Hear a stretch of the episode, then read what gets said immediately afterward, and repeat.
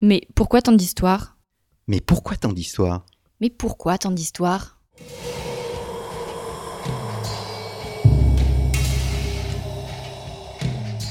Une émission de la rédaction de Storia Voce.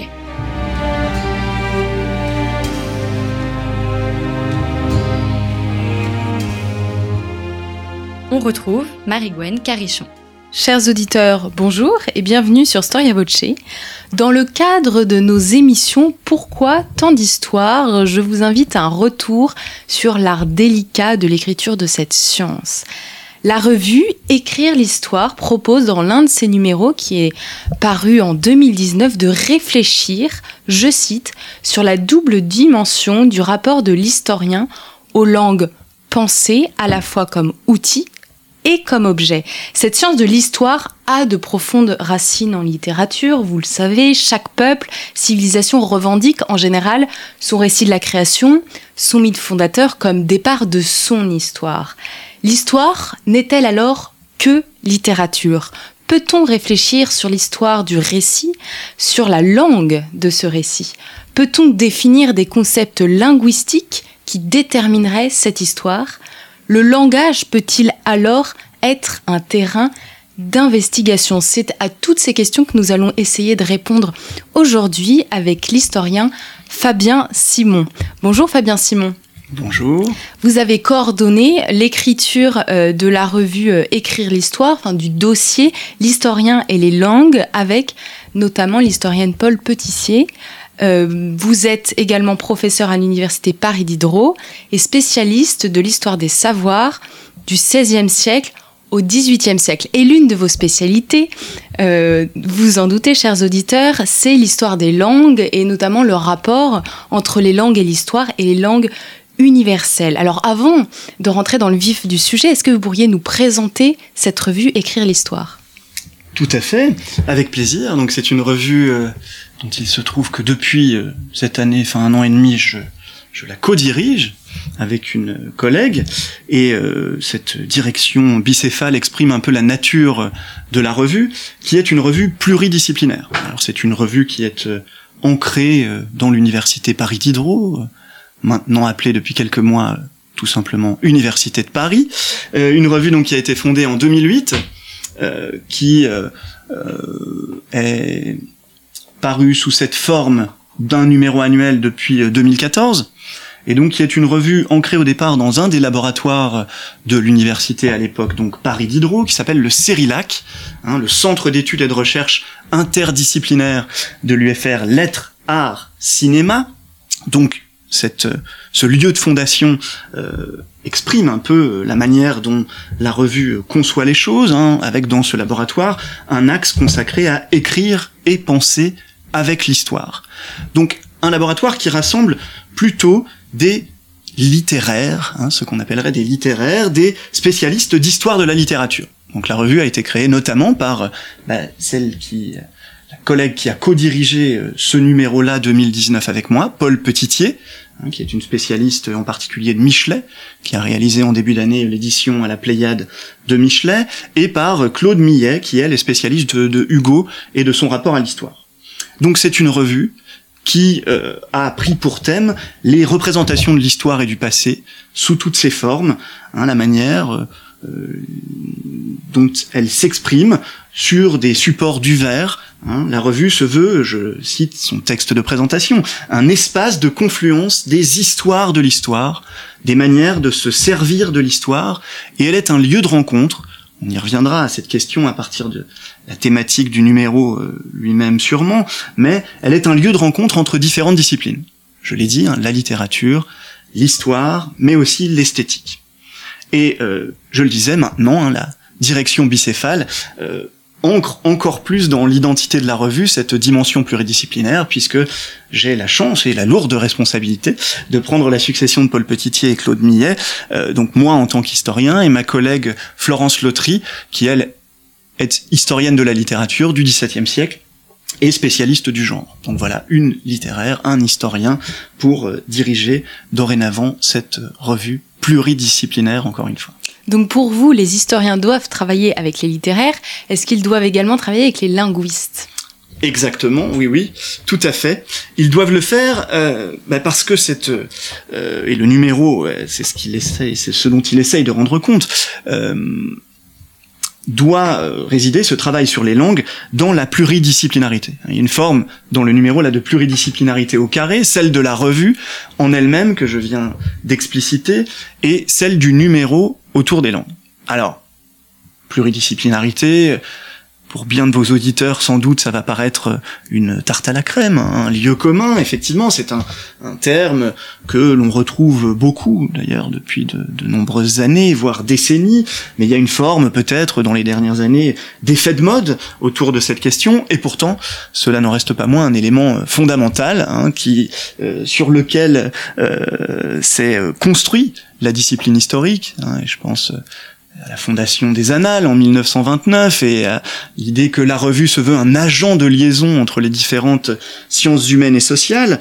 Et euh, finalement, bah, voilà, ce questionnement est au-delà de l'effet de mode, sans cesse remis sur l'établi de l'historien, il m'apparaît comme comme fondamental et il l'est d'autant plus pour traiter d'une question comme celle des langues, qui effectivement et, le numéro euh, essaye de le de le faire paraître hein, dans les différentes contributions, euh, s'intéresse à l'objet langue des euh, spécialistes de disciplines différentes qui ont des approches différentes, des corpus de sources différents, des sensibilités aux textes différents, et c'est en rapprochant ces différentes manières d'aborder les langues que l'on peut avoir un point de vue le plus global possible sur cet objet. Donc on retrouve dans le numéro des contributions, bah, je l'ai dit, de littéraire. Paul Petitier euh, fait paraître un texte sur la langue de l'historien Guizot, au, au 19e siècle, des textes bah, d'historiens de différentes périodes, médiévistes avec une contribution de Benoît Grévin, moderniste, plusieurs contributions d'Olivier Christin, d'Eva Guillorel par exemple,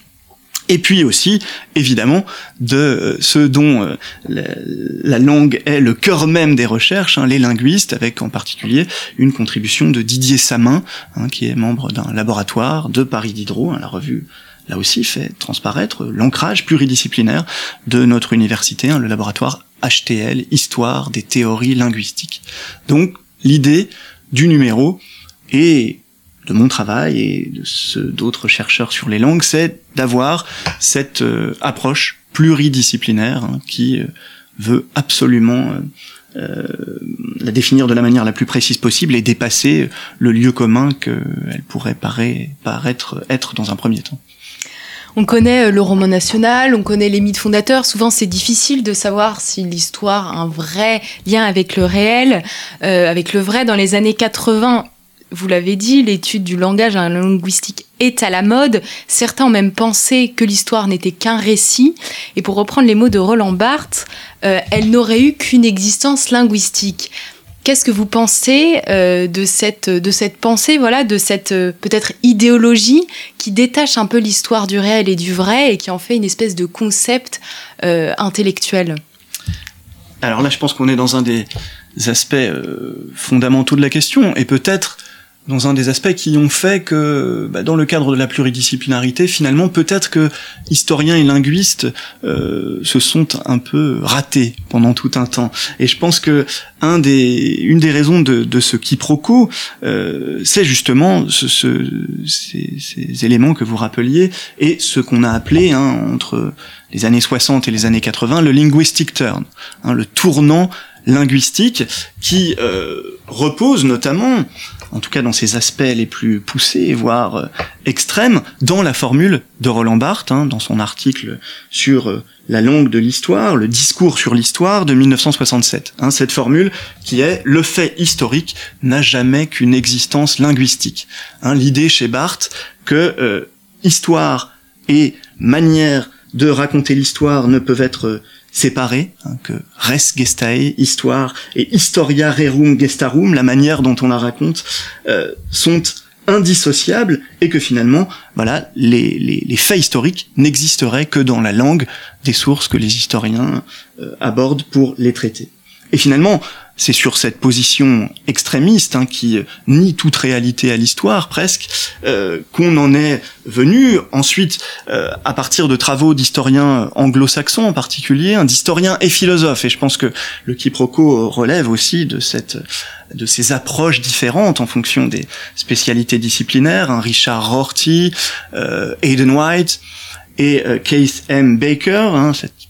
triade d'auteurs euh, qu'on associe en général au linguistic turn. Et, même si chez ces auteurs finalement notamment chez Eden White on n'est pas dans la définition extrémiste de Barthes hein, dans la pure extériorité euh, des faits euh, historiques eh bien malgré tout du fait de la lecture parfois erronée de ces textes, de l'absence de lecture parfois aussi, et de l'association simplement à l'étiquette linguistic turn, eh bien, on en est venu, euh, les historiens en sont venus, et, parfois à juste titre, hein, à se méfier de cette école historiographique-là, et euh, par euh, la force des choses aussi à se méfier du coup de la langue, des linguistes, de la langue, comme permettant de produire une histoire qui, elle, serait ancrée dans le réel. Hein, une histoire qui euh, tend vers le réel, c'est son but.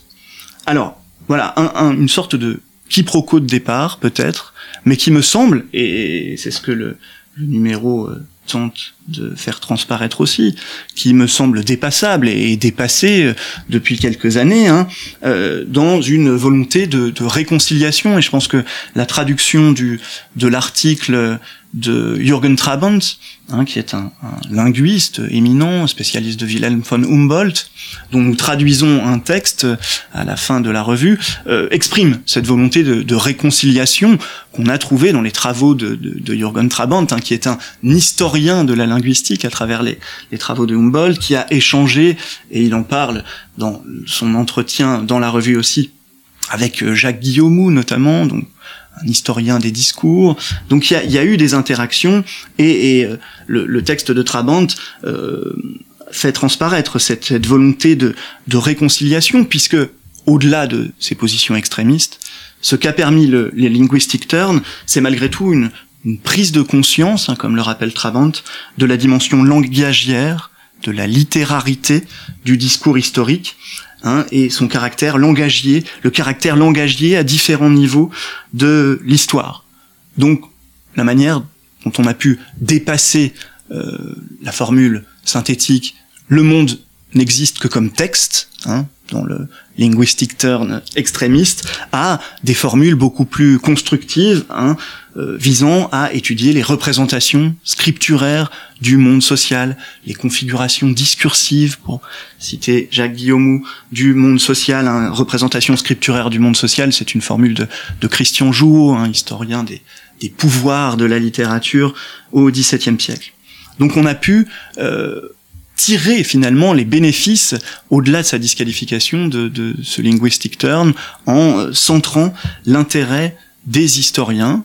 avec une approche différente de celle des linguistes sur la question des langues, mais une approche qui est complémentaire de celle des linguistes et les deux approches euh, bénéficient l'une de l'autre. C'est vrai qu'il y a un peu ce risque parfois d'inventer un système euh, qui est une jolie musique linguistique cohérente mais exclusivement intellectuelle et en même temps quand on regarde l'écriture de l'histoire je pense à l'événement le plus emblématique notamment l'histoire de France qui fait encore débat. Euh, les polémiques entre Taine et Hollard n'ont pas l'air d'être vraiment apaisées sur la Révolution française. Finalement quand un historien écrit il prend forcément parti euh, que ce qu'il dit soit vrai faux ou, euh, ou seulement un rêve ça a une vraie résonance dans le réel dans la vie politique dans la vie euh, culturelle française. Qu'est-ce que vous pouvez dire autour, euh, autour de ce débat d'écriture, euh, autour de certains événements, et je pense notamment euh, à la Révolution française? Alors, débat d'écriture, oui, alors ça c'est un des, un, des aspects, vous le disiez euh, en introduction, euh, un des, aspects de, la revue. Euh, le dossier est intitulé L'historien et les langues, de titre de, de fable, mais il se concentre en particulier sur, sur deux aspects. D'abord, les manières dont on peut aborder les histoires des langues au pluriel, hein, les langues comme objet d'histoire, on y reviendra peut-être par la suite, mais aussi la deuxième piste centrale, c'est celle de la langue comme outil des historiens. Quelle langue parlent les historiens et les rapports que vous évoquiez à l'instant entre l'histoire et la littérature? Et il me semble que, à travers la lecture de, différentes des contributions, on, peut aborder, on peut voir transparaître différentes thématiques centrales de ce rapport des historiens à la langue dans laquelle ils expriment leurs travaux historiques. Euh, plusieurs des contributions, euh, bon, il y en a un certain nombre qui évoquent la construction dans le temps long de la langue des historiens. Je pense à la, euh,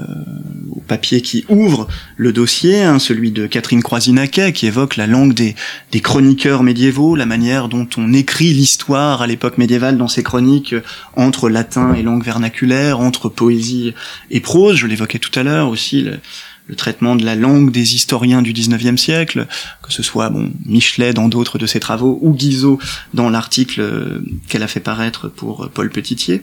mais aussi un certain nombre de contributions qui s'intéressent à la question de la langue des historiens contemporains, dans laquelle, alors vous évoquiez Tanéolard, mais dans laquelle on retrouve cette question euh, fondamentale du rapport et des tensions entre l'écriture historique et l'écriture littéraire. Hein, ça aussi, bon, c'est un autre lieu commun, mais qui n'en est pas moins intéressant, celui de, de du rapport oui, tendu euh, de l'histoire à la littérature, hein, qu'on songe eh ben, chez les historiens positivistes qui veulent insister sur la dimension de science de l'histoire au XIXe siècle, au rejet hein, chez Langlois et Seignobos du, du dit microbe littéraire, jusqu'à des débats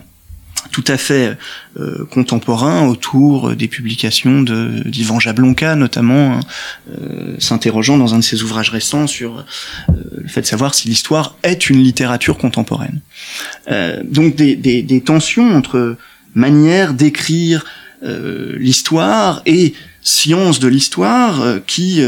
n'en sont pas moins intéressantes, hein, au-delà des, débats et de la disqualification évidemment du, microbe littéraire dépassé. Je pense donc à du côté de l'histoire ces interrogations sur la dimension littéraire de l'histoire, et puis du côté de la littérature sur la dimension dans les travaux de Florent Coste par exemple, hein, son, son essai qui s'appelle Explore, sur la dimension de sciences sociales de la littérature elle-même, hein. une littérature d'investigation, donc des échanges tout à fait euh, euh, intéressants entre littérature et histoire. Et puis, vous, vous l'évoquiez, euh, au-delà de la question générale, rapport entre littérature et histoire, se pose aussi dans les différentes opérations de véridiction de l'historien, se pose aussi la question de la place du récit. Hein, et de la possibilité, alors vous avez évoqué un certain nombre de termes, hein, le roman national, mais au-delà du roman national, on peut penser à la, formule de Paul Venn, hein, de l'écriture de l'histoire comme un, roman vrai, et, toutes ces questions-là, me semble-t-il, euh, doivent être euh, en tête, dans la tête des historiens lorsqu'ils écrivent leurs textes. Chaque historien se pose cette question-là hein, de la mise en récit des faits. À quel moment est-ce que l'on tombe dans la littérature? Est-ce que tomber dans la littérature est forcément disqualifiant? Est-ce que mettre en récit les événements que l'on raconte pour séduire aussi le lecteur, c'est faire de l'histoire euh, ou la dépasser? Donc ça, c'est euh, un aspect que, l'on retrouve dans euh, plusieurs contributions du volume et analysé dans le temps long. Hein, cette analyse dans le temps long des rapports entre littérature et histoire permet à certains historiens, par exemple, de mobiliser de nouveaux types de sources. Des sources qui, jusque-là, étaient considérées comme purement littéraires, poétiques, et qui maintenant, du fait de ces rapprochements, de ce dépassement de la frontière, même s'il reste à interroger hein, entre littérature et science, eh bien, on, remet au centre des sources euh, qui étaient plus ou moins passées sous le radar des historiens. C'est ce sur quoi insiste euh, Benoît Grévin, dans son article sur les miroirs déformants des cultures linguistiques médiévales, euh, lorsqu'il évoque cette, euh, ce nécessaire dépassement de l'opposition entre littéraire et non littéraire, notamment dans tous les travaux autour de l'ars dictaminis hein, et ces textes qui tiennent de la poésie,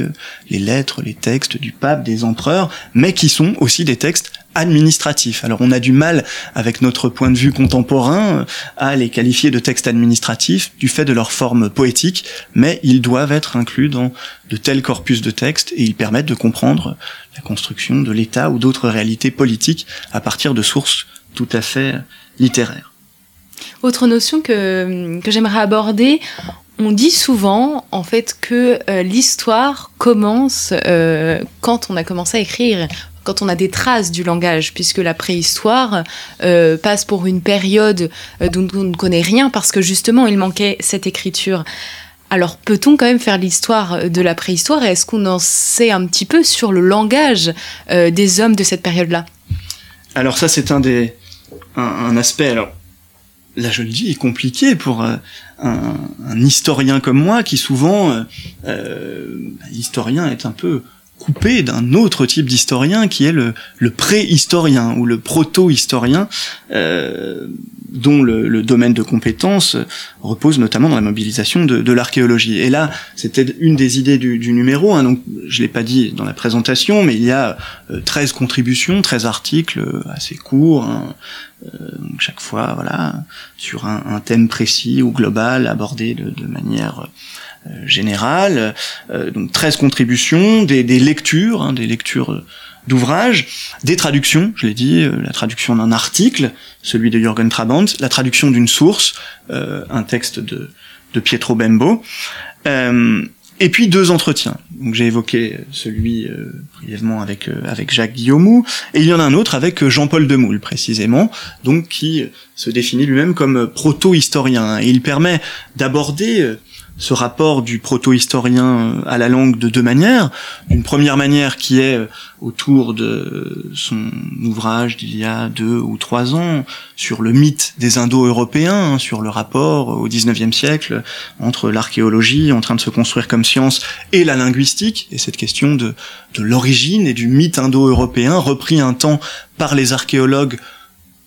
de leur lecture d'un certain nombre de, linguistes du XIXe siècle, mais il l'aborde aussi dans l'entretien euh, bah, à travers les questions que, que, que vous évoquiez à l'instant, c'est-à-dire de voilà comment fait-on l'histoire, la, la proto-histoire en l'occurrence, l'histoire du néolithique,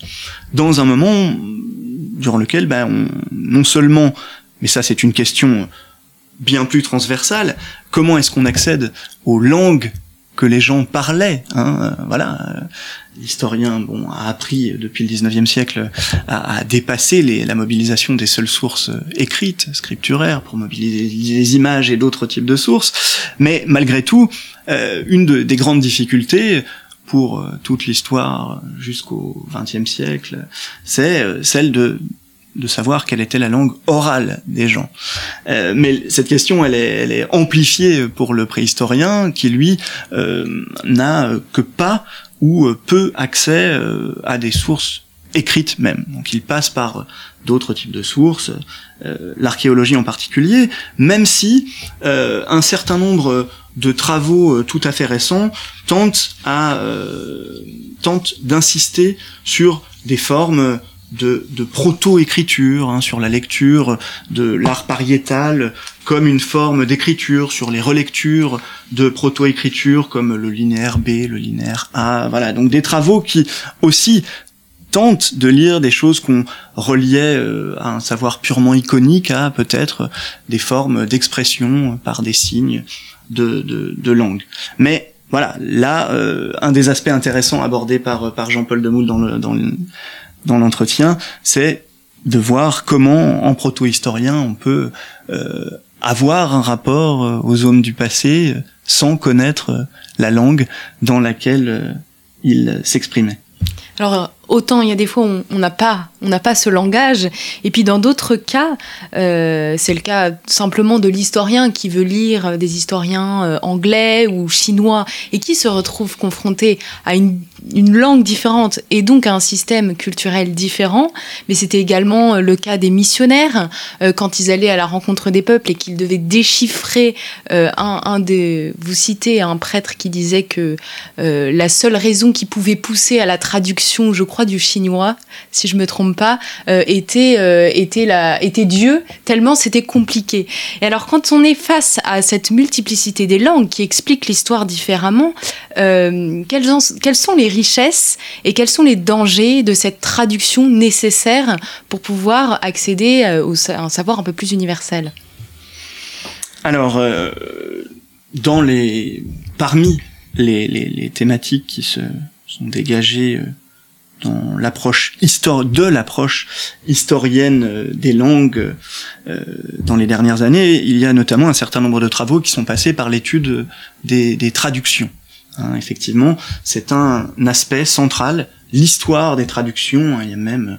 euh, les universités anglo-saxonnes en sont friandes. Hein, euh, un champ qui s'est défini autour de ce qu'on a appelé ces translation studies. Euh, euh Au-delà de, de, de, de, ce champ-là, euh, cette question de la manière dont on traduit est tout à fait centrale. Alors, à, à deux niveaux, me semble-t-il. Bah, D'abord, dans leur euh, épaisseur euh, historique, et vous avez euh, raison d'évoquer cet exemple-là, hein, celui de, de la Chine du XVIIe siècle et de toute la politique linguistique menée par les missionnaires, une politique linguistique diverse, riche, va dans, dans ce sens-là, d'une étude plus précise des traductions, de la manière dont on traduit et de la diversité des langues. Ça, je pense que c'est un, aspect un peu commun à différentes des contributions, c'est euh, d'insister sur le fait que euh, grâce à cette approche pluridisciplinaire, historienne mais pluridisciplinaire des langues, et, eh bien on, en est venu à avoir un point de vue plus complexe euh, sur euh, ce que sont euh, les langues du passé, ce qu'ont été les langues du passé. si on en reste au cas chinois, bon, il s'exprime dans la contribution de, Hu Hui, dans l'article, hein, autour de la politique menée par les missionnaires, eh bien, ce qui ressort du texte et d'autres travaux hein, d'historiens qui ont travaillé sur ces questions-là, je pense d'Antonella Romano, de Nicolas Standart, c'est euh, un panorama beaucoup plus euh, complexe de la question linguistique euh, dans la Chine du XVIIe siècle, complexe du côté des missionnaires, avec une grande variété de langues menées par ces missionnaires, hein, où il dresse un, état des lieux linguistiques des langues parlées par les missionnaires, avec des missionnaires flamands, des missionnaires portugais, des missionnaires français, hein, ceux qui sont envoyés par Louis XIV lors de l'expédition dite des mathématiciens du roi en 1685. Donc, une multiplicité de langues parlées par les missionnaires, qui arrivent dans une Chine où, alors que on a l'impression que une seule langue y est parlée. Et, vous évoquez euh, effectivement ce, corpus de textes euh, issus en particulier des travaux des jésuites, hein, qui pendant tout un temps ont un monopole sur la mission en Chine, euh, des textes qui circulent dans l'Europe du XVIIe siècle, il un corpus un peu euh, topos qui, circule, qui est repris, Alvarez Semedo, euh, Ricci, Trigo, et dans ces textes, ce que l'on en tire, et vous citiez peut-être euh, dans mon article hein, le fait que voilà quand on s'intéresse quand un auteur s'intéresse au XVIIe siècle à la question de la langue universelle un des points de référence c'est la Chine parce qu'on a l'impression que le chinois est une langue universelle hein, une langue qui est comprise en tout cas si ce n'est universellement du moins universellement à l'échelle asiatique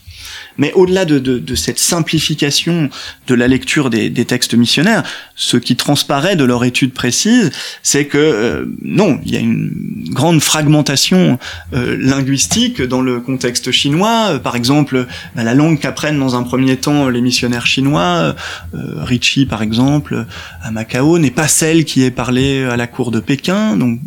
des questions, des problèmes se posent de, ce point de vue-là. Et puis euh, dans le temps long aussi de ce contexte chinois du XVIIe siècle qu'évoque Rouy, eh bien, on a aussi un moment de, si ce n'est de transition, du moins de superposition entre le mandarin euh, la langue des Han, et le manchu. Et beaucoup de travaux récents autour de la mission en Chine ont conduit à, revaloriser, par exemple, la place fondamentale du manchu, hein, qui est la langue officielle, une des langues officielles de la dynastie des Tsing. Euh, je pense aux travaux de Catherine Jamy, par exemple, euh, qui ont permis d'insister sur le fait que, voilà, on a des missionnaires qui parlent des langues diverses, qui euh, traduisent des travaux euh, dans des langues diverses, puisqu'on passe de, de traductions de Ricci en mandarin à la fin du XVIe siècle à euh, des traductions réalisées par euh, certains des, missionnaires euh, français de, la mission de la fin du XVIIe siècle, qui, elles, sont des traductions en langue mandchoue. Donc un panorama linguistique complexe qui a conduit à la nécessité de cette pratique de la traduction, euh, qui est euh, un aspect euh, tout à fait fondamental de l'étude des langues et qui chaque fois doit être euh, recontextualisé. C'est la tâche de l'historien, c'est l'apport euh, de son approche des langues que cette recontextualisation précise de ces traductions, par exemple. Le, le, sujet de votre article en particulier, donc dans cette revue, Fabien Simon, est sur Antoine de Vienne-Plancy, qui a eu le projet ambitieux de créer une langue universelle. Était-ce pour créer une histoire universelle? Alors effectivement, euh, Antoine de Vienne-Plancy est un des, des auteurs qui, euh, relativement nombreux finalement, qui au XVIIe siècle ont tenté de, de créer une, une langue universelle. Alors, oui, alors pas dans ses travaux à lui spécifiquement, mais un des aspects, ça pourrait être de tenter, grâce à cette langue, de produire une, une histoire universelle. En tout cas, chez bien de ses auteurs, il y a l'idée centrale de d'aboutir à, la constitution d'un savoir universel. Un des projets, un des projets qu'il exprime de la manière la plus explicite et la plus poussée, hein, qui est un des projets les plus connus de cette période-là, c'est celui de John Wilkins, le caractère réel. Et le point de départ de John Wilkins, ce sont des tables. Hein, la langue fait référence à ces tables, s'inscrit dans ces tables, des tables qui sont des arborescences gigantesques, cherchant à organiser tout le savoir du XVIIe siècle. Donc voilà, il y a l'idée de produire un, savoir universel, euh, et pourquoi pas une histoire universelle. Mais ce qui m'intéressait à travers l'étude de, de ce cas dans le cadre de ce dossier, une étude de cas dans le cadre d'un dossier qui aborde par ailleurs des aspects beaucoup plus euh, théoriques hein, vis-à-vis de ce traitement des langues par les historiens. Euh, j'ai eu la chance de, lire un certain nombre de ces contributions que j'avais sollicitées auprès de leurs auteurs, et donc je me suis dit que moi j'allais proposer cette, cette étude de cas précise, mais qui permet d'aborder une question plus globale sous un biais un peu particulier. La question plus globale, c'est celle de la manière dont une langue euh, dont les langues sont la manière dont elles sont maniées euh, euh, permettent d'affirmer l'identité de ceux qui les manient. Euh, les langues permettent de faire communauté hein, et un des points de, de, référence chez les historiens du travail sur les langues, ce sont les travaux de, de, Peter Burke, dont un des ouvrages est précisément intitulé Languages and Communities. Et là, l'idée, c'était d'aborder cette question-là à partir de d'une langue qui n'a jamais été adoptée. Comment est-ce qu'une langue, qui est un échec, tous ces projets en fait de langue universelle, et d'ailleurs je pense que, bon je vous ai dit que le caractère réel était le plus connu, mais je pense que bien des auditeurs n'en ont euh, jamais entendu parler, et euh, aucune honte à eux, hein, puisque ces langues n'ont jamais été euh, adoptées, mais malgré tout, elles ont contribué à créer une communauté, non pas de, locuteurs, mais une communauté de scripteurs, et d'ailleurs beaucoup de ces langues sont des langues simplement écrites, hein, des pasigraphies, euh, des communautés d'inventeurs de langues. Et euh, euh, ce qui était intéressant à travers l'étude de, de, cette langue créée par De Vienne-Plancy, c'est d'une part qu'elle paraît sous un, dans un format un peu particulier, puisqu'elle paraît sous forme de feuilleton, dans un périodique, et là on retrouve les questions que l'on abordait tout à l'heure, du rapport entre euh, littérature et science, et ben voilà, au, au XVIIe siècle, un périodique mondain, euh, le Mercure Galant, en l'occurrence son supplément, qui s'appelle L'Extraordinaire du Mercure, est un lieu euh, dans lequel paraissent des textes scientifiques. Hein, il y a des jeux, des énigmes, et puis des textes scientifiques, des textes d'astronomie, et puis des textes sérieux euh, autour d'une question qui semble ne pas l'être au départ et, qui a pour partie des aspects de, jeu littéraire, c'est un travail sur la langue universelle. Donc De Vienne-Plancy fait paraître un texte, un, un, traité sur la langue universelle qu'il invente, qui est une langue algébrique, hein, qui se veut une langue numérique. Pour aimer, on dit 100.10. On sent euh, l'influence de, de, Descartes, à moins que je me trompe. Alors de Descartes, euh, ça fait pas partie des auteurs qu'il euh, qu'il mentionne, mais par contre il a lu des traités de, mathématiciens de la période. hein. Il cite euh, des traités de d'Erigone, de François Viette, donc il s'appuie sur les traités de, mathématiciens. Descartes, je ne crois pas qu'il le mentionne, mais Descartes s'est intéressé dans une correspondance avec Mersenne à la question de la langue universelle, dont il dit qu'elle est tout à fait utopique, hein, mieux vaut en rester euh, finalement au latin, que lui-même dépasse par l'emploi du vernaculaire. Euh, mais ce n'est pas l'avis d'autres auteurs qui, eux, tentent, font cette tentative et, deviennent pensifs et paraître sur 10 numéros, près de 500 pages, son projet de langue universelle, et qui est peut-être, je le disais, euh, aussi un projet d'histoire universelle, mais qui est aussi le traité une sorte d'histoire immédiate de ces différents projets de langue universelle, et c'est là qu'on retrouve la communauté de ces inventeurs de langue, ce Devienne Plancy, hein, qui est un petit noble de Champagne, il a lu avec euh, des biais très détournés les autres projets de la période, les projets anglais, qu'il n'a pas lu en anglais, une langue qu'il ne maîtrise vraisemblablement pas, peu de gens la maîtrisent. On n'a pas parlé du globish comme langue de la science internationale de l'histoire contemporaine. Au XVIIe siècle, ce n'est pas du tout le cas. Euh, donc, il les a lus par l'intermédiaire d'une sorte de digest, publié en Allemagne, en latin, qu'il n'a même pas lu directement, mais qu'une de ses connaissances lui retranscrit euh, par lettre mais malgré tout, il a accès, il se confronte à ces différents projets, et ce n'est qu'un cas parmi d'autres, mais c'est les auteurs de projets de langue universelle du XVIIe siècle échangent les uns les, uns avec les autres, et même si ces langues sont des échecs en tant que telles, elles ont contribué à, créer ces communautés autour de, de ce vide et à animer ce que j'ai définir comme une province de la République des lettres, centrée sur cet aspect tout à fait particulier, mais qui anime les correspondances d'auteurs euh, majeurs de la République des lettres du, XVIIe siècle, comme Kircher ou, Wilkins. Tous ces projets de langue universelle du 18e reflètent, euh, vous l'expliquiez, une mentalité, un changement idéologique, un changement politique de la société. D'ailleurs, lors de la Révolution française, euh, l'abbé Grégoire, lui, ne veut pas universaliser l'ensemble des langues du monde, mais euh, il veut euh, taire les patois en présentant un rapport sur la nécessité et les moyens d'anéantir les patois et d'universaliser l'usage de la langue française. Donc c'est des moments marquants dans l'histoire de France qui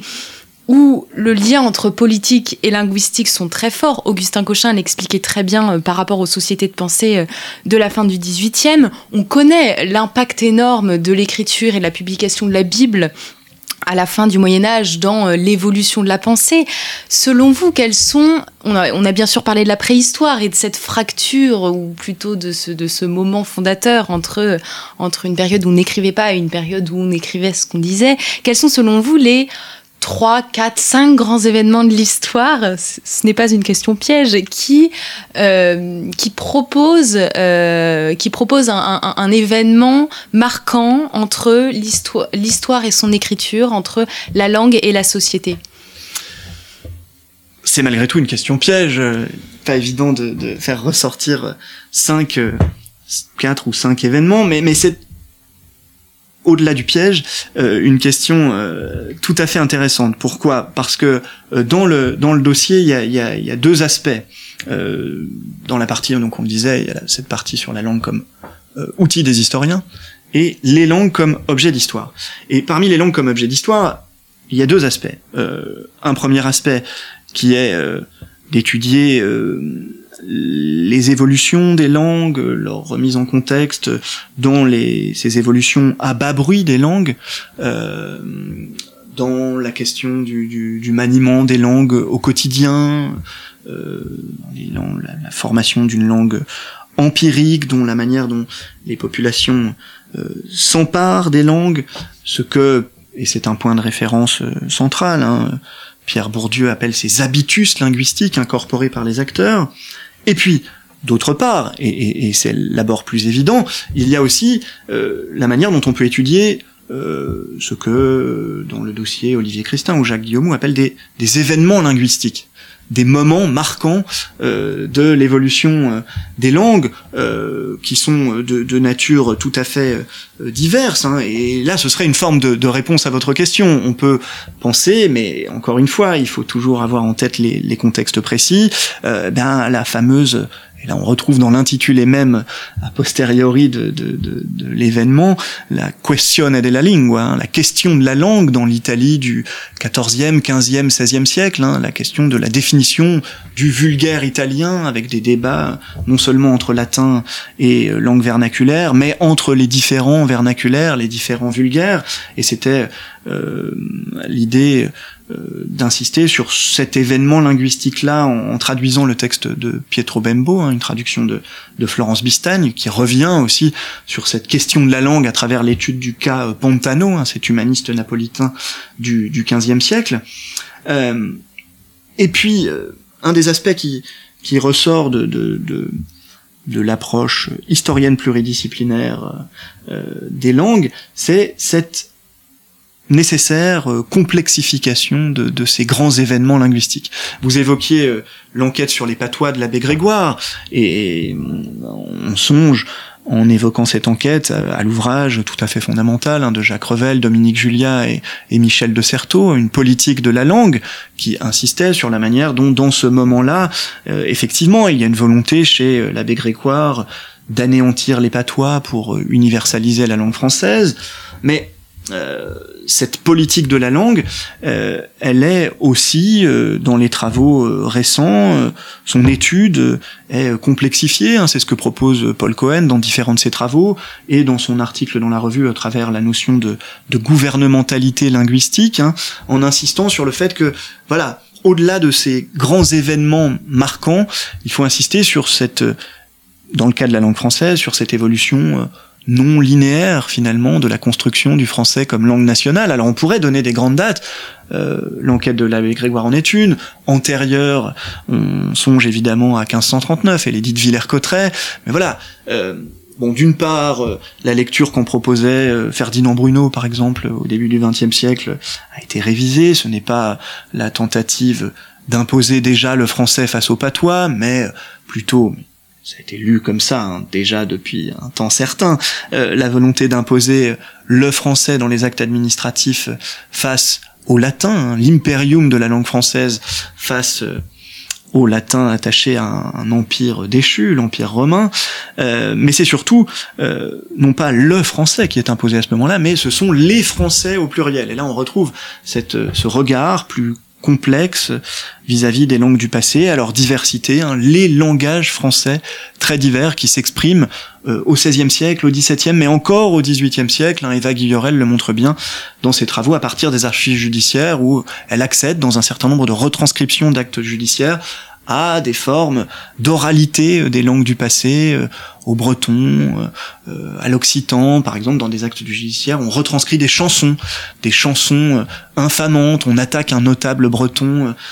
en langue bretonne, et eh bien l'acte judiciaire retranscrit la chanson en langue bretonne qui a été formulée à ce moment-là, et, et donc on voit que le panorama linguistique français est très divers, il l'est en 1539, il l'est encore en 1794, et, finalement, euh, des travaux récents viennent aussi à, réévaluer cette politique euh, révolutionnaire plus diverse qu'elle n'a pu être présentée un temps, hein, et avec toute une politique de traduction aussi des textes révolutionnaires dans les langues du territoire, pas simplement un français qui écraserait toutes les autres langues, mais on traduit aussi des textes de la Révolution en basque, par exemple.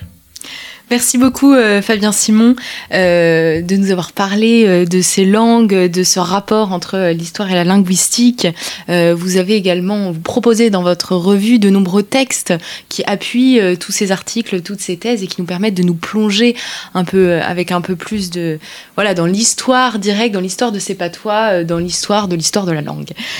je rappelle donc le titre, le thème de votre dossier, donc l'historien et les langues, paru chez CNRS édition en 2019. Euh, je vous remercie, chers auditeurs, pour votre écoute et votre fidélité et je vous dis à très bientôt pour une nouvelle émission de Pourquoi tant d'histoires